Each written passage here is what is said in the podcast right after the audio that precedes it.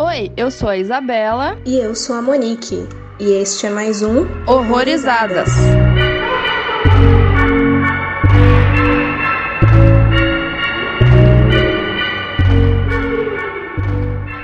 aí, galera, sejam muito bem-vindos a mais um Horrorizadas. Hoje a gente vai falar do filme Anything for Jackson. E quem tá aqui pra falar com a gente hoje é a Thaís. Oi, tudo bem? Seja bem-vinda. Oi, gente, tudo bem? Obrigada pelo convite. Tô muito feliz de poder participar, adoro o podcast. E espero que a gente possa ter uma conversa legal aí sobre esse filme, que eu tô ansiosa pra conversar com alguém sobre ele. Sim, também estou. a gente tava super se segurando pra não começar a conversar. Eu acho que eu e a Isa antes também. E eu já falei um monte de coisa, né, pra você aquele dia. Fiquei, ah, meu Deus, vou parar. Queimando pauta aí antes da largada, mas enfim. A sinopse dele aí é focada em um casal que, depois deles perderem um único neto num acidente de carro, eles sequestram a paciente do Henry, no caso, que é um médico, com a intenção de realizar um exorcismo reverso, colocando Jackson dentro do filho ainda não nascido da moça. Não demorou muito para descobrirem que Jackson não é o único fantasma que os avós convidaram para casa. Agora é uma corrida contra o tempo para o casal, assim como para a mulher grávida, descobrirem uma maneira de escapar da assombração em que se colocaram. E é uma produção canadense de 2020, dirigido pelo Justin Dick e com roteiro de Kate Cooper. E por enquanto aí sem spoiler, o que, que vocês acharam do filme? Eu achei legal que esse filme foi produzido pela Shudder, né? Que é tipo um Netflix de terror que tem lá na gringa, né? Ainda não chegou aqui, espero que chegue logo, porque tem produção muito legal. Eu acho que o host também foi deles, né? Então eles estão lançando filmes assim bem interessantes, inclusive na pandemia, agora em 2020. E o que eu achei desse filme? Vamos ver. eu não vou dar uma de Glória Pires e dizer que eu não posso opinar, mas posso dizer que eu fiquei com uma opinião bem dividida. Eu gostei, mas não gostei. Sim, tipo, eu não gostei nota 10, sabe? Sim, sim, sim.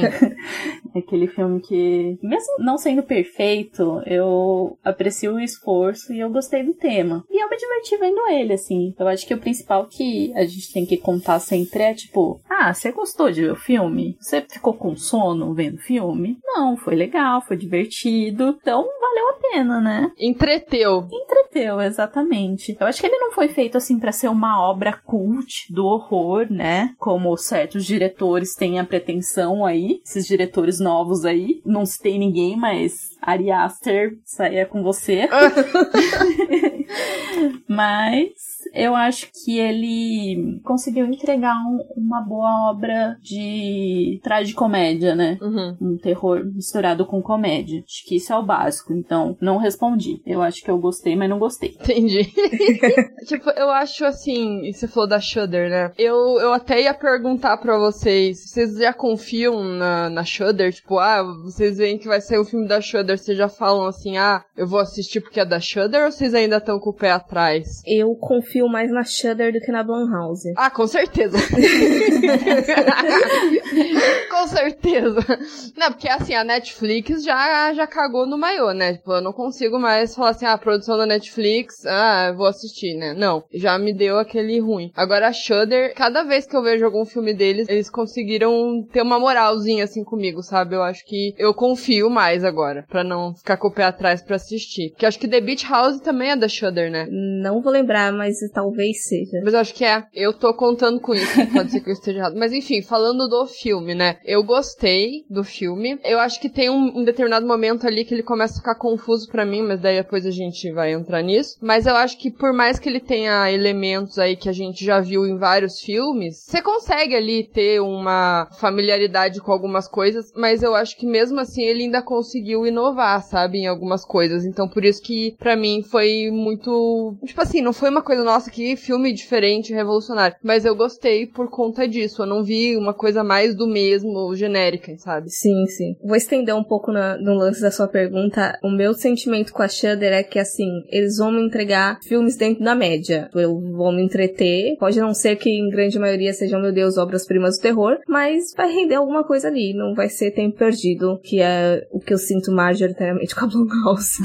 é, eu sinto que eles tentam fazer algo um pouco fora do normal, assim. Não, eles não tentam ir mais do mesmo, tipo, sei lá, Blumhouse. Parece que eles estão tentando, talvez igual a A24, que também tenha essa proposta de não fazer aquela coisa que a gente já tá cansado de ver. Sim, sim. E assim, eu fico um pouco triste que a gente gravou o Horror Perspectiva antes de eu ver esse filme, porque senão ele teria entrado lá em um dos meus favoritos. Por mais que, sim, o final dele eu até esqueci, conforme a gente foi discutindo ao longo da semana, porque eu tenho essa tendência de excluir coisa que eu não gosto da minha cabeça. Mas, no geral, eu gosto dele bastante, assim, mesmo revendo, eu ainda gostei do que eu já tinha gostado antes e me esclareceu mais coisas que tinham ficado meio nevoadas. Mas eu acho que a chave dele é, é isso que tá na sinopse, eu acho que ele tá sendo muito vendido assim, que é o lance do exorcismo reverso. Então ele já dá uma subvertida ali pra sair do lugar comum. Uhum. Eu acho que aquilo que você disse que fica meio enevoado, né, que você esquece, tem muitos filmes de terror que saem que a gente, depois de um mês, a gente fica, nossa, eu vi esse filme? O que aconteceu nesse filme? Não faço ideia. É, tem muito isso. Mas tem outros que, pela premissa, pelo menos, você já consegue lembrar, tipo, ah, aquele filme do casalzinho de velhinhos. Tipo, eu acho que já começa com uma premissa interessante que faz você lembrar dele e faz com que ele seja marcante, né? Uhum. Uma coisa que eu também faço muito é esquecer o início dos filmes, o comecinho, que às vezes tem coisa muito importante. E eu, cara, isso me foge muito às vezes. Às vezes eu perco alguma coisa do filme, aí é porque eu esqueci da porra do, dos primeiros três minutos de filme, assim. então acaba que caga com um monte de coisa importante do filme. Sim.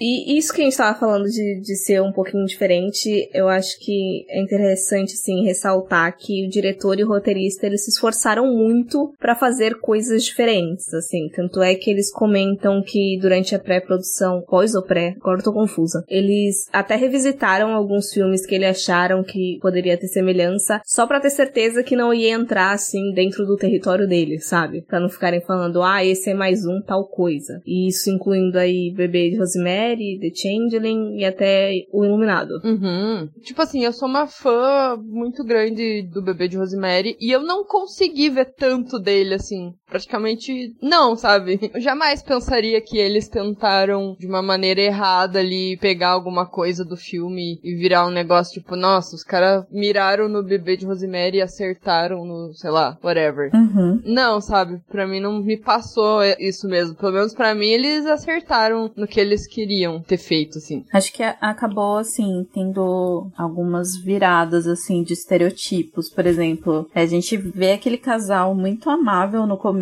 né? A gente até é cativado por ele, se sente caloroso mesmo quando eles aparecem em cena. E daí você pensa, não, aposto que eles são, tipo, do cu virado, eles têm um demo no corpo.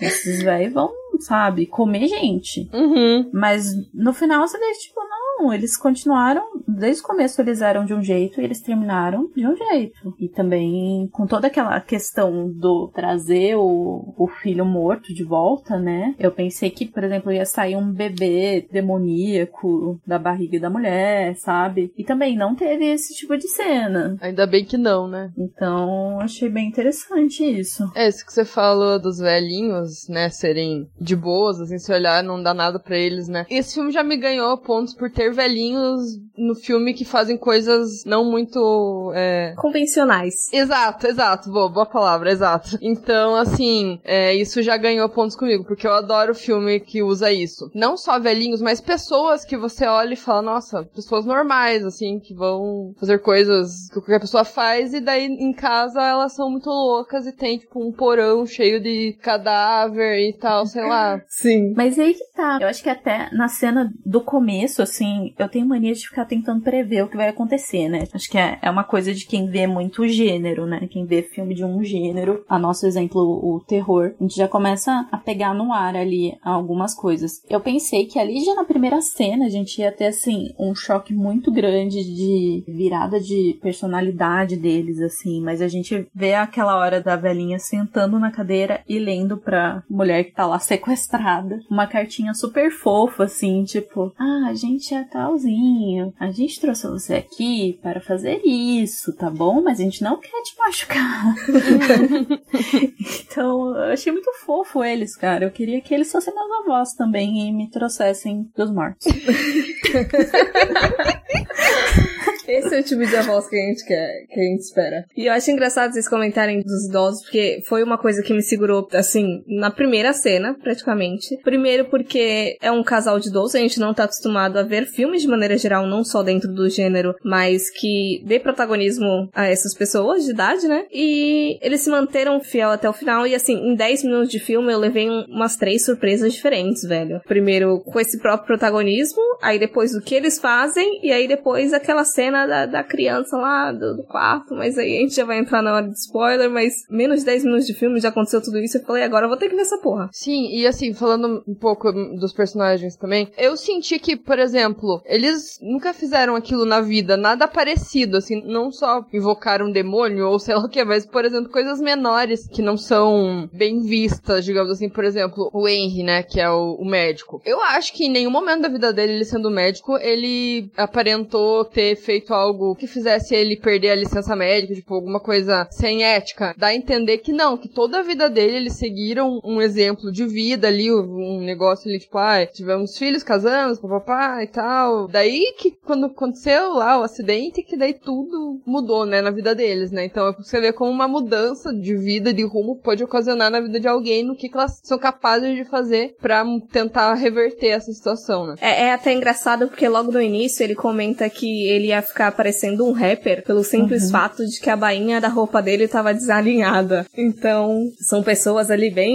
Sim. Esses pequenos momentos são muito legais, né? Que, que mostram bem a personalidade deles, né? Como o Henry é recebido na clínica, né? Ele tem um paciente doido lá que procura ele. É, a secretária dele também tem um, uma relação legal com ele que parece ser de confiança, o que quer dizer que ele nunca deve ter forçado uma autoridade sobre ela, né? Apesar de ser uma funcionária. E, e a própria é, paciente também, né? Ela gosta muito dele. Parece que naquele momento ela até, por conta dele, começa a gostar mais da ideia da gravidez. Então dá pra ver que eles são pessoas muito cativas, assim, tanto na vizinhança quanto no, nos núcleos sociais deles, né? E aí que, tipo, pode acontecer de, por exemplo, nossa, mas a minha vida é de um jeito moldadinha, assim, bonitinha, e, nossa, mas por que que eu vou fazer essa coisa tão horrorosa com alguém? Tipo, sequestrar alguém pra ter meu, meu neto de volta, entre aspas, por conta de um negócio que eles nem sabem se vai dar certo realmente, né? Aí que eu acho que entra uma motivação que pode não ter ficado muito clara pra alguns, mas pra mim ficou muito clara. Tipo, vou estragar minha vida aqui, talvez sim ou não, mas uh, pra tentar alguma coisa que eu não sei se eu vou conseguir. Mas foda-se também, eu vou tentar. Uma causa maior, né? É. Aviso: este podcast contém spoilers. Recomendamos que você assista ao filme antes de ouvi-lo. E nisso que você tava falando, Isa, da causa deles terem começado assim a ter possivelmente destruído a vida deles, porque eu acho que envolve muito uma antítese do divino, porque assim, o que eles querem, infelizmente Deus não vai dar. Então, a gente vai ter que ir obrigatoriamente por outros meios. E eu acho que é uma justificativa muito forte para eles começarem a seguir nesse rumo, assim. Eu acho que porque eles também não têm mais nada a perder, sabe? Eles são um casal de velhinhos no fim da vida que perderam a filha, perderam o neto, se sentem culpados por isso, mais ainda a Audrey. Então, assim, sabe? Eu acho que o cara é um médico bem sucedido, a vida inteira dele ele foi de acordo ali com a ética, a moral e tudo mais. Então, assim, cara, vamos tentar. Se der certo, beleza. Se não der, a gente vai preso ou morre, mas pelo menos a gente tentou, sabe? Então, para mim foi muito isso, essa motivação deles. Eu acho que ficou bem claro para mim desde o começo, por esses traços de personalidade que eles foram mostrando, de ser tão tão amorosos um com o outro, né? Mas também com as pessoas ao redor delas e até a pessoa que eles sequestraram, eles foram amorosos com ela. Eu acho que isso mostra como que era a relação deles com esse neto, né? E com a filha. E eu acho que assim, às vezes para quem é de fora, quem é gringo, entender essa relação pode ser meio estranho, sabe? Nossa, mas por que que eles são tão próximos? Não sei o que, não sei o que lá, né? Sim. Mas eu acho que assim, pra gente que é latino, até é mais comum assim, porque realmente é um amor amor incondicional, que eu acho que é uma motivação que por si só ela já se sustenta, né? Ah, mas isso pode dar ruim. Ah, mas isso pode ter problema. Gente, aqui a gente vende macumba para conseguir o amor de volta em sete dias. Entendeu?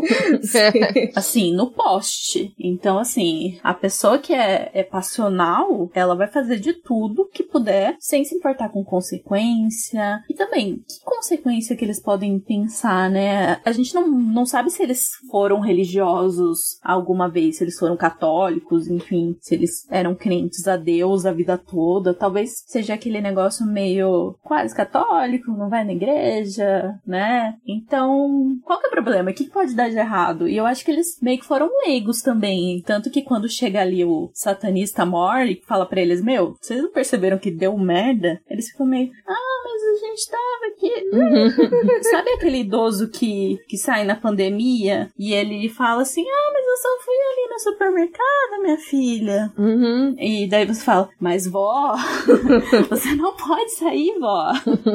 Não faz isso, vó. Vai dar merda, vó. Ah, mas eu não sabia, minha filha. A avó que entrega o celular todo. Ai, porque não tá funcionando aqui depois que eu cliquei no negócio que tá falando ganhe não sei o que. É só clicar aqui, vó. Exatamente. Real. E uma coisa que, não que eu ache, nossa, meu Deus, subversivo, mas eu achei interessante deles não seguirem o caminho de, no caso, pais e filho, e saltarem aí uma, Uma geração. uma geração isso, e pra avó e neto, porque eu acho que filmes sobre pais tentando de tudo pelos filhos, a gente já viu bastante. Agora, dessa relação entre avós e neto, fica um pouco mais, assim, não, não tem tanta coisa. Sim, e parece que é um negócio muito mais. Como eu vou dizer? Tem toda aquela cultura ali de, tipo, avós mimam muito mais os netos, né? Então, assim, ficou isso no filme também, né? Porque. Até pelo nome do filme, né? Então, assim, eu gostei muito dessa quebra, assim, de padrão, porque eles até falam, ah, porque eu não ia conseguir trazer minha filha de volta, e eles dão até uma justificativa pro fato lá de que aconteceu, né? Então, é bem isso que você falou. Ele não, não, não diria que é, tipo, nosso super mega revolucionário, mas ainda assim é mais um elemento que é diferente. Uhum. E outra coisa também que você colocou ali, que é esse negócio do anti-jump scare, né? Que é outra coisa que não acontece no filme. Eu, pelo menos, não tive nenhum tipo de susto. E eu sou uma pessoa extremamente assustada pra filme. Eu me assusto com tudo, assim. Qualquer barulho no filme eu já dou aquele pulinho. E eu não, juro, eu não tive nenhum tipo de, de susto, assim. Eu senti que as cenas tem muita coisa pesada, mas de me assustar, assim, nada. Não, não, não assusta. Pelo menos eu não me assustei. Foi outra coisa que aconteceu, não foi susto, né? De fato, aquele susto passageiro ali, aquela coisa ruim, assim. É, eu tô gostando muito desse. Eu tô notando, no caso, um padrão dos últimos anos que eu anotei na pauta como anti-jumpscare, mas eu não faço a mínima ideia se isso é um termo de verdade. Mas no caso, não tá tendo aquela preparação que vai, tipo, te induzindo obrigatoriamente pra você levar um susto e às vezes é só um- uma caixa que caiu. Ele faz completamente ao contrário. Você tá completamente, assim, desarmado e de repente, puf, o cara vai e morre no cortador de grama. Tipo, velho, eu não tava esperando isso aqui. Sim. É, mas eu acho que o que não fez o jumpscare acontecer, muitas vezes ali foi a falta daquele barulho, sabe? Assim, que aparece. Porque tiveram cenas ali que se tivessem colocado um barulho, alguma coisa assim, poderia ter causado. E eu gostei muito que não colocaram, sabe? Que deixaram o negócio rolar mesmo. Por exemplo, a cena lá do homem com o saco na cabeça, que tá debaixo da cama. Ele tava ali já, dava pra ver que ele tava ali. Ele não apareceu do nada, fez aquele tá ligado? Não, ele tava ali só esperando, assim, sabe? Isso foi muito legal. Eu acho que é muito mais perturbador, né? E ele meio que apostou nesses monstros mesmo, né? Porque assim, a gente às vezes vê os fantasmas, né? Como aquela figura meio desfocada, meio azulzinha, é ou talvez uma pessoa mais coberta de sangue. Mas realmente foram fantasmas que transformaram a sua fisionomia, né? Pra assustar, né? Aquele homem com aquele. Eu não sei da onde surgiu, o que, que tem a ver com aqueles dois velhos, aquele cara.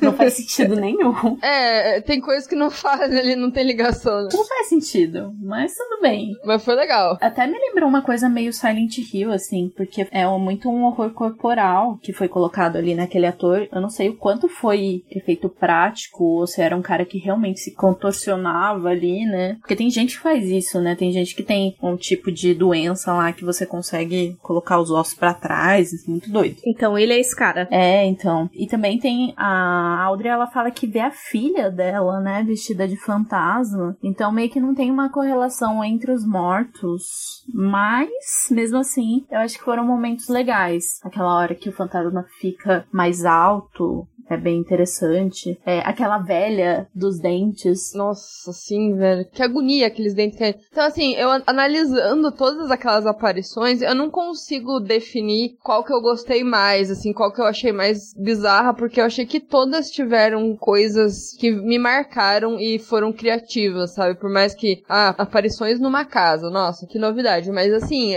não, não foi aquela coisa genérica, né? Eu senti que eles conseguiram, assim, inovar. Mas eu também não entendi se tinha alguma relação. Isso também ficou um pouco confuso pra mim. É, então, acho que fica confuso, porque assim, por mais que ele tenha a justificativa de que, ai, porque vocês invocaram um demônio, que aí ele abriu as portas e vai vir tudo quanto é tipo de coisa. Só que tinha alguns fantasmas, alguns espíritos, ou sei lá que porra que nome dá para eles, que tinham uma ligação direta, como é o caso daquele que fica meio que se fantasiando da filha dela de fantasma, com um lençolzinho, que eu amo essa estética, inclusive. A que parecia a Audrey mesmo, que ficava lá lá passando o fio dental no dente. Mas o, o contorcionista lá, que, mano, eu ainda fiquei impressionada com isso, que é um contorcionista de verdade, não tem muito efeito ali. Não tem cabo, né? Não tem nada. Acho que nem cabo usaram, né? É, eu acho que é mais na, na estética mesmo, porque ele tava com um saco na cabeça. Porque fora isso era tudo coisa que ele faz mesmo. É, então. Eu acho que talvez o diretor tenha pensado nesses monstros assim e falado: bom, gente, vamos enfiar eles no filme aí, e daí a gente fala que tem um portal dos mortos. Tudo bem, eu, eu aceito a explicação, não tem problema. É, é, o que me confundiu um pouco foi bem isso, essa explicação, assim, beleza. Ele fala que foi aberto um portal que iam sair almas do purgatório, que iam possuir qualquer pessoa que eles vissem na frente. E realmente, isso acontece, porque duas pessoas que não moravam lá entraram lá e se mataram, né? Eu entendi aquilo como uma possibilidade possessão. Alguém entrou neles e fez eles se matarem. Mas, por exemplo, o casal de velhinhos não não tem isso. Ele, nenhum dos dois é possuído por nenhuma alma. É, eles não foram possuídos, né? Eles não foram possuídos por nenhuma alma, mas eles foram assombrados por essas almas. E essas almas também eu não senti nenhuma ligação, porque assim, o fantasma vestido de fantasma, digamos assim, ter uh, essa fazer essa provocação, né, com a Audrey, foi algo assim que realmente não ela não gostou, porque ela, ela lembrou da filha dela, mas eu não acho que seja a filha dela. E, sei lá, isso é muito cara de, tipo, um demônio faria isso pra provocar, sabe? Não, tipo, uma alma aleatória que está no purgatório. Então, isso me incomodou um pouco, sabe? É, então, fica uns tem conexão, uns a gente consegue justificar, outros são completamente aleatórios. Mas a parte boa, o que eu acho que dá para relevar é porque a estética de todos eles é sensacional, então a gente engole. É, exato, exatamente isso compensou, né? Porque tipo, algumas regras foram lá estabelecidas e meio que elas não são cumpridas, né? Então isso acaba incomodando quando a gente pega assim, né, pra analisar certinho. Mas é, passou, tipo, eu passo o pano de boas, assim. reclamo, reclamo, mas aceito. É, reclamar pra conversar, mas, mas eu aceito. Hello, my name is Audrey, and this is my husband. Uh, well, he'll be along. The, the stairs just take a, a few extra seconds.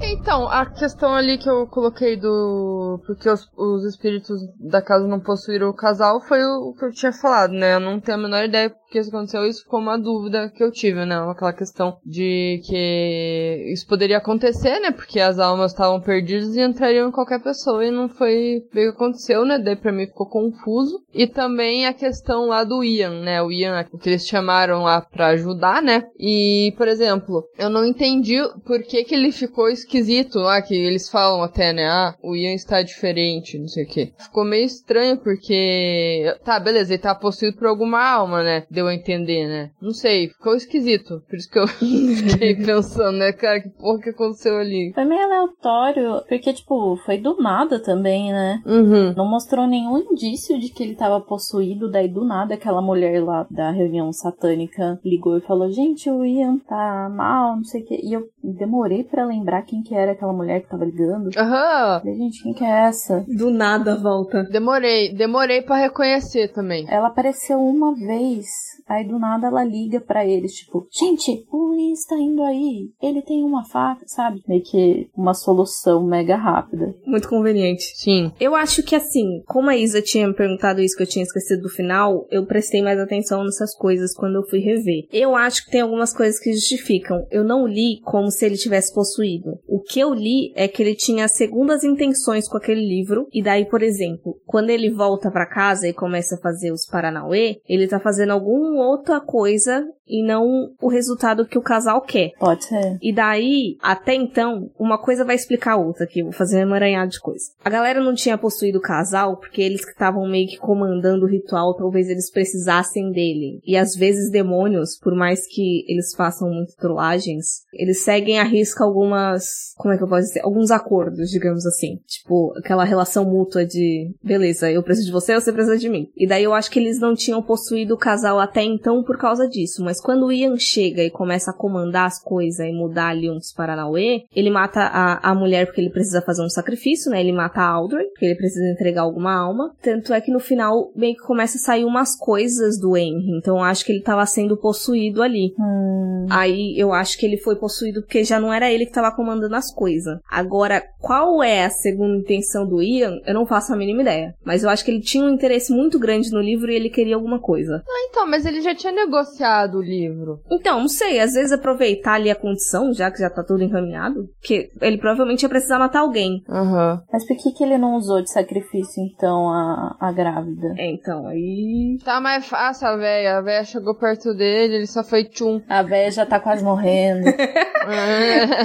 Sim. Então, são coisas assim que eu acho que ficou meio corrido. Eu não sei se vocês notaram, acharam isso. Eu achei que depois que o Ian chega lá, tudo meio corre, assim. Tem que ter um monte de coisa. Tem que. Colocamos tudo isso pra acontecer, então vamos correr aqui pra dar tempo de pôr tudo que a gente colocou. Porque, nossa, acontece um monte de coisa, né? Uhum. Mas uma coisa que eu adorei, e foi muito legal, foi aquela policial toda hora chegando lá, dando um tiro na cara e saindo, assim. E, tipo, daí voltando. e aí ela pega e dá um puta susto no velho. Chega a ser cômico, né? Exato, fica cômico, isso que é bizarro. E tipo, eles estão conversando, o Henry lá e a menina grávida. Aí do nada a menina chega e pô na cara assim. Eu não sei como é que ele não teve um ataque cardíaco, tá ligado? Porque foi muito bizarro aquilo. Aí ela fala: Eu espero que isso aconteça muito na sua vida. isso foi muito bom. Sim. Eu acho legal que ele usa bastante comédia, até porque eu acho que ele dirigiu outros filmes de comédia, né? Então ele sabe muito bem tratar esse tipo de gênero. Só que talvez ele tenha faltado um pouco de um teor mais macabro. Eu acho que ele conseguiu ficar macabro nessa parte que a gente acabou de falar. Mas ele pegou a mão demais na comédia no começo e deixou o terror de menos. Uhum. Até no começo você até fala, nossa, é uma situação realmente engraçada, nossa, tipo, dois velhinhos satânicos, olha só que coisa. Uhum. Mas ele poderia ter sido mais pesado ainda, por que que não pegou eles, em vez de ressuscitar um, um corvinho ali, sei lá, se banhando de sangue, sei lá, umas paradas mais doidas, sabe? Sei. Que, seria engraçado pra quem tem esse tipo de humor como a gente, que é doida. Mas acho que faltou um pouquinho, assim, essa, essa coisa de tipo, vamos colocar umas situações mais extremas, assim, que vão ser engraçadas. Entendi. Eu acho engraçado isso por uma questão de talvez expectativa, porque quando eu li a sinopse, quando eu descobri esse filme há alguns meses atrás, eu achei que ele ia ser muito, muito mais comédia. Então, quando começa a acontecer umas paradas bizarras e mais sombria, eu falei, caralho, tá indo muito mais além do que eu achei que fosse. Então, meio que a comédia não me incomodou porque eu achei que fosse ser muito pior. Mas eu entendo a crítica. Sim. Nossa, eu nem pensei que ia ter comédia. Na verdade, eu julguei esse filme pelo pôster. Joguei mal ainda. Não depois que você indicou, mas, por exemplo, em algum momento eu vi o pôster e vi que era uma cruz invertida, assim, eu falei, ah, lá vem. Sim. Mas daí, como né, você tinha falado dele, eu tinha gostado, eu falei, ah, não, não genérico isso não vai ser, pelo menos. Ao menos isso. Então, daí pra mim também eu aceitei de boa. Eu acho que eles não foram tanto extremos assim, justamente pelas coisas que a gente conversou, deles serem pessoas até então de boa, assim, mas, por exemplo, rola um sangue frio, claramente, né? Porque eles estão ali com uma pessoa que não quer estar ali. Uhum. Sequestraram uma mulher grávida, né? Então é, é sangue frio pra caralho, não é qualquer um que conseguiria fazer. Mas ao mesmo tempo tem aquela questão deles serem todos fofinhos e, ah, não queria te prejudicar, mas é um negócio muito. Precisamos muito fazer isso. Desculpa aí.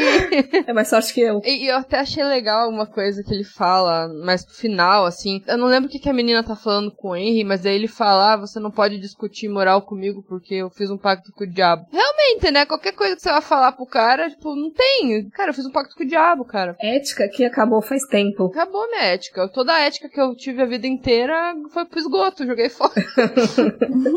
Eu acho que a gente ainda não sabe se esse diretor vai continuar pelo caminho do terror, né? Mas assim, eu acho que também é, é meio que pedir demais do cara já no primeiro filme dele é, ir botando moral já, assim, fazendo um bagulho perfeito. Então eu acho que por ser, assim, uma obra de estreia, como ele mesmo considera, eu acho que tá ótimo, assim, o que ele entregou é legal, é muito melhor que vários filmes que a gente tá vendo saindo por enquanto, até as tentativas da Amazon aí de fazer parceria com a Blumhouse nesse ano. Então, eu acho que tá de parabéns. Parabéns. Tá de parabéns. Palmas para o Shinji. é, mas a gente não, não pode, assim, deixar de criticar, né? Porque, é, se ele quiser vir tomar um café com a gente e receber algumas dicas, né? A gente mostra onde tá errado. E, e eu acho que antes das conclusões aí, uma pergunta aí relevante: o que caralhos aconteceu com o bebê? Pois é. Eu ia ter medo de parir aquilo ali, sei lá. Depois de tudo que aconteceu, né? Vai seguir na, na questão reversa, eu vou desparir a criança, assim. vai- você vai ficar aí pra sempre agora.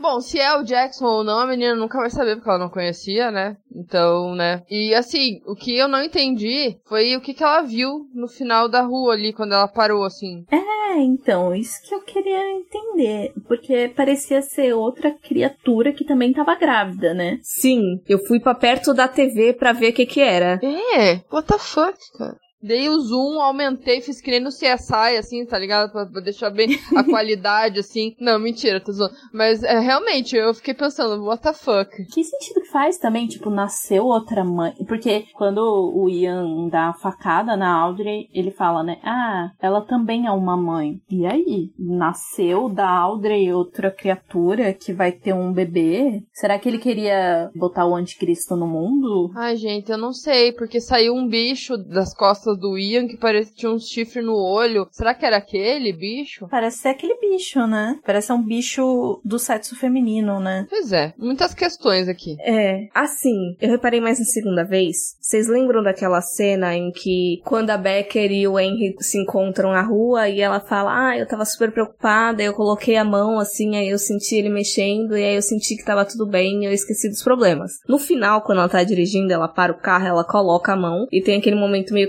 catártico, tipo, ah, vai ficar tudo bem. Só que aí aparece essa porra desse demônio. Então eu não sei se, tipo, vai continuar assombrando ela porque teve uma coisa não finalizada, mas vai tá tudo bem porque ela tem um bebê ali agora. Eu não sei. Eu não consigo justificar direito isso. É, eu não consigo justificar o, o que que era aquele bicho no final e nem se ele é aquele bicho que saiu das costas do Henry. Mas essa parte que você falou do, do carro, eu acho que, por exemplo, parece que elas se olham, né? O bicho olha pra ela, olha pro bicho, mas daí o bicho vaza, sabe? Então eu acho que ela conseguiu ir embora. Não aparece, mas parece que, tipo, ah, vai, sai daqui.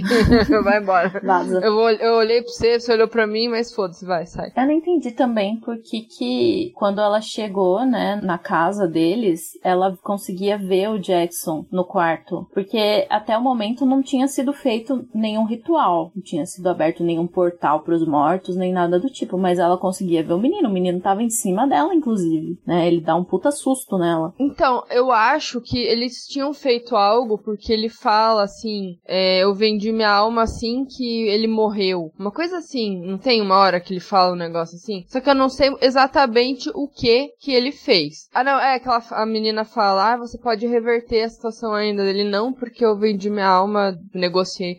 Então, eu entendi isso mais como uma coisa meio dramática, assim, tipo, ai meu Deus, eu tô no inferno desde que meu neto morreu. Ah, pode ser. Não, mas eu acho que às vezes eles já fizeram alguma coisa mesmo, porque a Audrey, tipo, liga, ah, já começou a dar certo, ela tá vendo ele, ou eles comentam, não lembro direito. Não, acho que ele ainda tava em casa. Então, de repente, eles já tinham feito alguma coisa para invocar o um menino, ou pra manter o menino ali, de repente, uns tabuleiros de Ouija pra se comunicar com ele, não sei. Pode ser. Mas aí que tá, será que não seria interessante mostrar isso também? Mais do que focar em outras partes? Aham, uhum, do que simplesmente jogar, né? Pra ficar mais claro, né? Do que ficar especulando, né? Porque assim, tem coisa que é legal especular no terror, mas tem coisa que simplesmente fica sem explicação e você fica tipo, o que aconteceu, gente? Entendi. Ah, uma coisa que eu lembrei agora também que acontece, quando ela tá indo embora, ela olha pra janela e vê o Jackson e alguém pega ele, assim, e leva pra onde? É, verdade. E parece que foi aquele bichão lá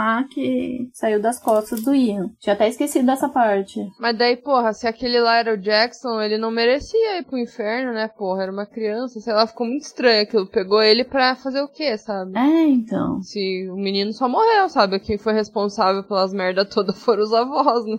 É porque às vezes nem tem céu, tá ligado? Só tem inferno esse caralho. É só coisa ruim. A vida toda e depois também. Então. só coisa ruim. Aí já entra no buraco mais embaixo, né? Literalmente. É.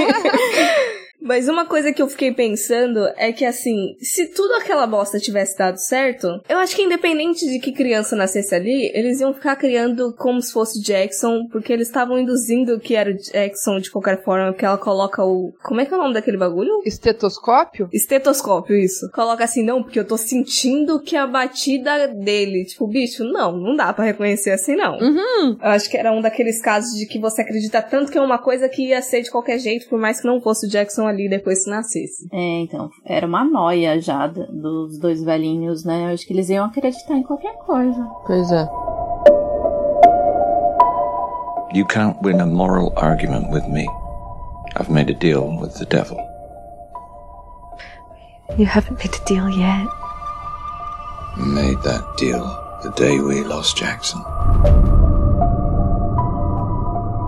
Puxando então para as conclusões finais, qual é o veredito de vocês se é que dá para ter um? Bom, recomendo, mas também assim, não é aquela coisa maravilhosa que você fala, putz, esse cara mudou o cinema. Mas eu achei legal, achei que foi uma boa tentativa. Achei que foi um filme divertido, foi um filme que me entreteve. Eu cortaria bastante cena e incluía explicações que não foram dadas, precisavam ser dadas. Então, acho que isso é o erro principal do filme. Mas eu gosto de Suspiria 2018, então eu não posso falar nada.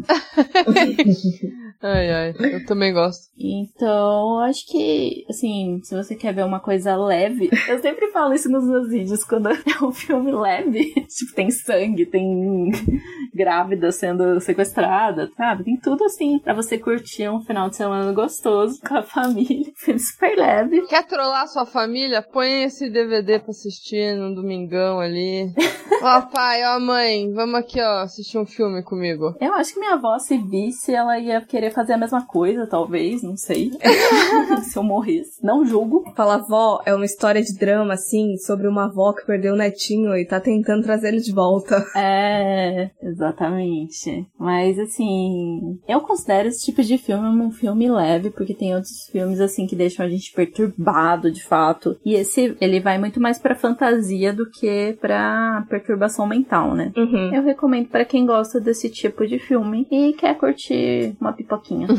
Eu gostei, no modo geral, né? Falei aqui várias coisas que pode até confundir, né? Porque tiveram momentos ali de dúvida, mas pro final, quem tá procurando alguma coisa que fuja dessas coisas mais tradicionais de filme, pode gostar desse, porque por mais que, né, como eu falei, tenham coisas que a gente já conhece e tal, ele ainda assim inova, né? E eu gostei, não sei se vocês repararam assim, tipo, mas por exemplo, algumas câmeras do filme eu achei que foram diferentes, tipo, por exemplo, no início lá que aparece aquele plano aberto, os dois conversando como se alguém estivesse observando eles. Uhum. Aquilo eu achei muito legal, tipo, parece, tipo, tava mostrando, assim, de uma maneira pra gente entender como que é ali a rotina deles, sem ficar focando muito nos dois, no rosto, assim, tipo, mas no modo geral, assim, eu gostei daquilo. Então, assim, acho que ele inovou em algumas coisas, acho que quem assistir não vai estar tá assistindo um negócio mais do mesmo, e acho que também ele não é tão pesadão nesse sentido de desgraçar a cabeça, mas que ele consegue, sim, marcar com aquelas aparições que foram muito boas,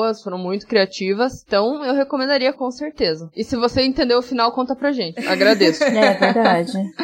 Por favor. Se você conseguir justificar todas essas coisas abertas, chama nós. É, eu gostei, eu gostei porque não que ele subverta o gênero, mas ele sai muito de lugares comuns, quanto protagonismo, quanto de relacionamentos. Eu gosto também muito desses filmes em que você acaba gostando dos vilões, dizendo assim. Você sente uma empatia ali com eles, você consegue justificar todas as coisas ruins que eles estão fazendo. E eles são legais também. Eu queria ter aqueles avós. Avós ricos. Principalmente, mas enfim. Eu tenho dois problemas que eu acho que a gente nem chegou a citar aqui, mas eu vou falar por alto. É que eu acho que às vezes quando o filme ele mantém muito no 100%, tem hora que começa a ficar difícil. Que ele tá sempre acontecendo alguma coisa ali, tá acontecendo alguma coisa ali. E às vezes parece que quando chega na conclusão, fica uma zona. Você nem tem tempo para respirar direito. Porque o filme é realmente assim, ligado no 220. E outra coisa é que eu acho que eu já comentei em Starry Eyes, porque às vezes mistura muito satanismo e ocultismo e são coisas assim que no senso comum parecem estar muito ligadas, mas não parece tanto, porque ao menos o satanismo moderno é mais um movimento político do que cultuar Lúcifer. E ali meio que mescla as coisas ali. É, eu até esqueci de comentar isso, porque assim, ele junta uma salada assim de conceitos de ocultismo, satanismo, sei lá o que ismo, e não faz sentido nenhum aquela mitologia. É, isso incomoda, porque se fosse o diretor da. Como é o nome dele? O Eggers, ele teria se informado melhor e ia fazer um negócio decente. Teria estudado mais. Teria estudado uns três anos antes de fazer esse filme. Sim. ah, uma coisa que eu não falei, que eu também gosto nos filmes, é quando gente branca rica faz merda. Porque tem muito filme que é assim que acontece, né? gente branca rica fazendo bosta. É mais um. Tá aí o, o Corra, né? Aquele casamento sangrento. Tá aí, sei lá, mais quantos aí que, que a gente vê. Se fudendo no final, então amei. Notas 10. Mas eu achei ele muito criativo. Eu acho que, como o Thaís até chegou a comentar, ele, o diretor principalmente, ele tem um histórico aí praticamente de comédia romântica e filme natalino. Então, ele ter feito uma coisa tão diferente assim, eu fico, caralho, bicho, parabéns. Mas ainda tem muito que melhorar. E a dupla, no caso, tanto o diretor quanto o roteirista disseram que já estão conversando para futuros filmes dentro do gênero, que eu acho que ele não quer mais voltar pro Hellmark. E pretendo acompanhar. Legal, tomara que deem bastante dinheiro para É, se eles continuarem nessa premissa de sair daquela bolha que todo mundo já tá enjoado e tentarem inovar em algum sentido, né? Não precisa aí, que nem a gente falou, ser o filme inovador, mas sei lá, ao menos fazer a gente não assistir uma coisa genérica, né? Já tá bom. Já tá ótimo. Já é alguma coisa, né? Pelo amor de Deus. E, infelizmente, ao menos aqui no Brasil, o filme ainda não entrou em nenhum streaming, mas aí é só entrar lá no nosso grupo no WhatsApp que a gente passa as coordenadas como sempre. E deixar aqui o espaço aberto pra Thaís fazer o jabá. Pode falar do canal, da página e onde a galera te encontra. Vocês podem me seguir no Instagram, sig.horror e no meu YouTube também. Só Sig Horror, se procurar lá na busca, vocês vão ver uma pessoa ali que fala sobre filmes de terror, em sua maior parte perturbadores. Eu gosto mais desses filmes aí que desgraçam a cabeça. Estou seguindo aí nesse caminho de encontrar algum filme que me destrua mais psicologicamente. é um árduo caminho, mas é isso aí. Eu tenho feito poucos vídeos, porque eu tô bastante atribulada aí, mas é, tô sempre fazendo live, também bastante com o pessoal do Horror Collab. Breve. Então, me sigam lá e sigam também os parceiros. E é isso, gostei muito de participar, adorei. Quero participar sempre. Aquelas, né? Me chamem. A casa está aberta. Ótimo, legal. E é isso, gente. Muito obrigada por tudo e um beijão para todo mundo da audiência. Show. Muito obrigada pela participação. E vocês podem encontrar a gente no horrorizadas.com, onde vocês podem conferir lá todos os textinhos maneiros que estão saindo, com as novas colaboradoras, um monte de lista doida, e ouvir nossos episódios também. E seguir a gente nas redes sociais, né, Isa? Exato, assim também a gente tá no Instagram como Horrorizadas Podcast, no Twitter como Horrorizadas PC e também estamos no Facebook como Horrorizadas Podcast. Eu sempre esqueço do Facebook, mas ele existe. é, e segue a Thaís no YouTube também. Se inscreve lá. É isso aí. E estamos todas as quintas às 8 horas no Bom Som Web Rádio e esperamos que vocês tenham gostado do episódio e do filme. E até a próxima. Tchau, tchau. Tchau, galera. Até a próxima. Tchau, tchau.